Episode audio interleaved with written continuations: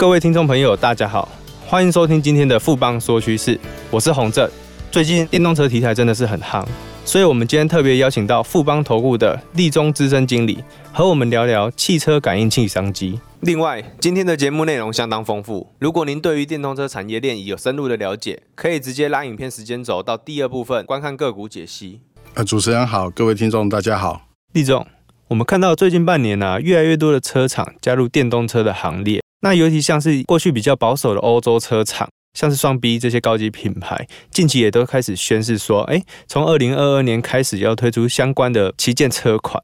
那当然还有电动车龙头 Tesla，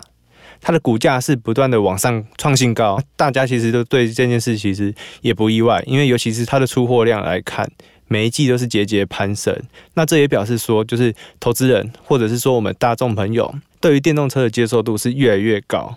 那当然了，对于这样市场的变化，可不可以跟我们谈一下？那当然还有电动车最重要的感测元件这些需求。我想各位听众应该都感受非常的明显的不同哦，就是在疫情的前后，整个车市的景气出现了非常一百八十度的转变。尤其在疫情淡化之后，我们首先看到的，除了当然是整体的车市的景气持续的复苏。那更重要的应该是，整个随着汽车的景气开始复苏的这个情况之下，我们看到另外一个特点就是，过去我们其实并没有看到整个车厂它有大幅的提升规格，可是这一次我们看到不一样的是。各个车厂在趁这一次的景气开始复苏的同时呢，也大幅的提升它的自驾系统，那希望推动整个电动车的普及跟自驾系统的升级，来大幅的提升每一个车厂它单车的这个车款的价值，以及后续的创造服务的这个商机，当然也进而维持他们的竞争优势。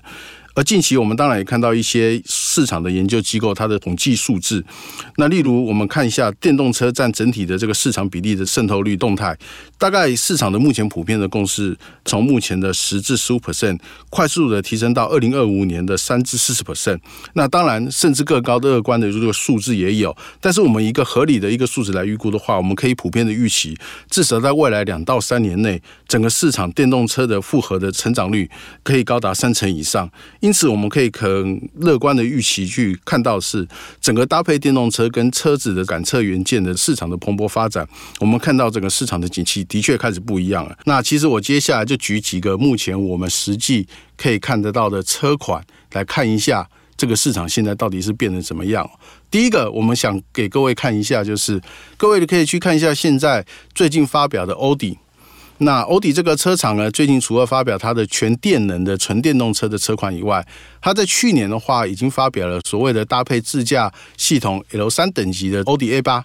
我们可以看到欧迪 A 八的最具有代表性的一个技术的来看的话，其实就是它搭载了将近十二个感测的镜头。那不仅是整个环绕的影像以外，它搭配了整个毫米波跟我们刚刚讲的 LiDAR 的系统，它其实都搭配了。因此，它也是号称在欧美这些，尤其在欧洲的高阶车款里面，第一个达到半自驾等级的车厂，或者是我们讲车款哦。那当然，它最近所推出的纯电动车，整个镜头的规格又往上拉了。那以我们刚刚所讲的欧迪 A 八来看的话，过去的 CIS 的话术大概是一点七。MA，也就是我们讲的一百七十万话术，而接下来的这个电动车其实都是接近两百万话术，甚至更高。那意味着它的感测的敏感度跟那个精准度又更高了，这是我们可以看到一个状况哦。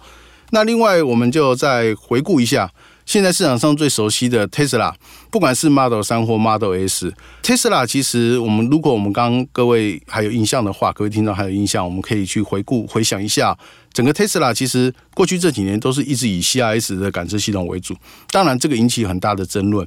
他们的主导者或他们的研发的团队一直认为 CIS 这套系统其实足以弥补 LiDAR 跟毫米波的雷达系统的功能，可以去做互补。但是就现在来讲，我们可以看得到，Tesla 其实在乱了这么多年的一个情况之下，也常常在一些比较天候环境不佳或者地形比较复杂的环境中出事了。那当然，这个直接影响到的，其实就是我们看到的整个它目前以 CIS 为主要的感测系统哦，其实出现了一些缺点。那这些缺点其实刚好也是毫米波跟 lida 系统可以去做弥补的。因此，呃，我们从 Tesla 的 Model 3跟 Model S 的系统里面，我们可以看到，未来 Tesla 这个主导的厂商会不会采用 lida 或者是毫米波这个系统，其实。如果它后续采取了，那意味着雷达或者是毫米波系统后续的成长力道会更强。那当然，它如果不采取，我们也可以认为，它接下来会做的一个状况就是，它将在目前的 CIS 的整个镜头的规格，从现在的大概只不到一枚、一点二枚的这个技术规格，那大幅的提升到两枚以上。那其实对整个产业所带来，尤其对台湾厂商供应链所带来的，就是技术规格的升级哦。那另外，我们再看到一下。高级车款里面，我们最熟知的当然就双 B 啦。那其实，在我们这一次先举例一下 BMW 的最新的修理车的车款，不管是在 X 六或 X 五，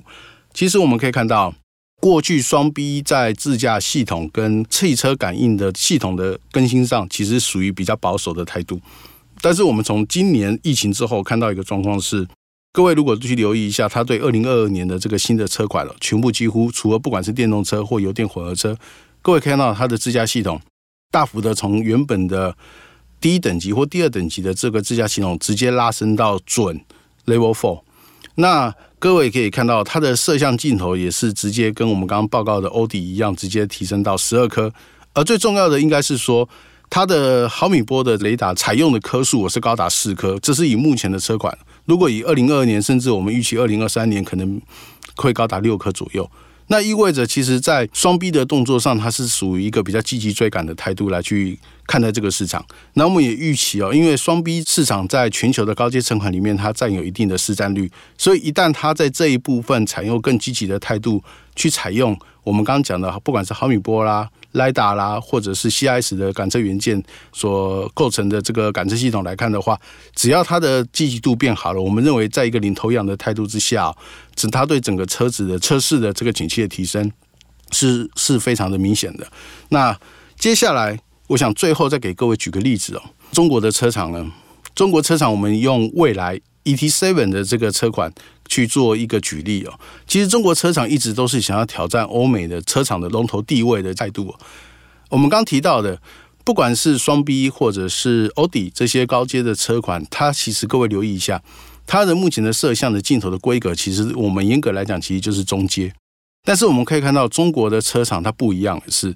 它在这疫情之后，甚至我们讲过去这一年以来所试出的这些二零二二年、二三年的车款里面，它是一口气不仅仅将它的感测的这个镜头拉伸到十二甚至十六，那最重要的是，它将整个呃我们讲。感测的技术的规格一口气大幅拉升。我们举例以刚刚我们提到的 CIS 来看的话，它是一口气将它的话术从两百提升到八百。那因此我们可以看得到，中国的车厂其实它挑战的动作跟力道是非常强的。那这也是台湾厂商现在所积极的想要去抢攻的一个市场。那也值得我们去做后续的一个期待。各位可以去留意一下往后在中国这个车市的一个发展的一个动态。那么听完刚刚的产业大方向变化。就是还有技术上的整体的演进趋势，各位听众朋友应该最想要知道的就是，针对我们今天所说明的汽车感测器市场议题，有哪些是我们可以注意的投资机会？呃，是的，我想这也是各位听众听到现在最想听到一个环节哦。其实投资才是我们呃这次分享这个题目最重要的目的。那我想当然还是。延续刚刚的论述的一个重点了，我们先从整个感测元件的三大系统里面，最目前跟台湾厂商供应链关联度最高的 CIS 这个供应链来看，如我们刚所述的中间这个封装跟测试的领域来看的话，目前来讲，台商其实不管在竞争的优势上，或者是产能的规模上，其实都是属于一个比较领先的一个地位啊。那因此，我们认为在至少在接下来的两到三年内，台湾的封装测试的这些业者，包括我们现在所熟知的同欣电啊。金材啊，日月光啊，地成这些公司，其实我们认为在未来的承接我们刚刚讲的是三大厂商的 CIS 的代工的商机上，我们认为是具有优势。我们也乐观的特别期待它在二二年、二三年之后相关业务的成长动能。那当然不可忽视的，应该是说我们刚提到的整个这个供应链的代工会慢慢延伸至中下游，所以一般的通路商啊，包括我们讲的上力跟秦雅的这些，我们也都是认为是有机会的。但是要留意的就是说，中国大陆的业者其实当然也是虎视眈眈的。那因此我们也认为，就是说，如果各位在投资的广度上可以更广的话，其实也不妨留意中国当地的这些供应商它的动态，像华天啊、金方科技这些，其实在这些供应链上的这些积极度跟技术的成熟度上，相对量也是不错的，可以值得留意。那至于我们刚提到的雷达跟毫米波，其实目前来讲还是处于一个产业的一个萌芽期，其实技术的成熟度并不高。那比较可惜的应该是说，LiDAR 跟毫米波的关键性的这些技术，其实并不掌握在台湾的厂商的手上，或者是说我们并不是一个主导者。那因此，呃，我们以中下游的厂商，我们认为在接下来在投资机会上，也就是在业绩的成长度上，我们认为相对来讲会是比较好的。那例如像国内的同志啊、维生、明泰、奇基等，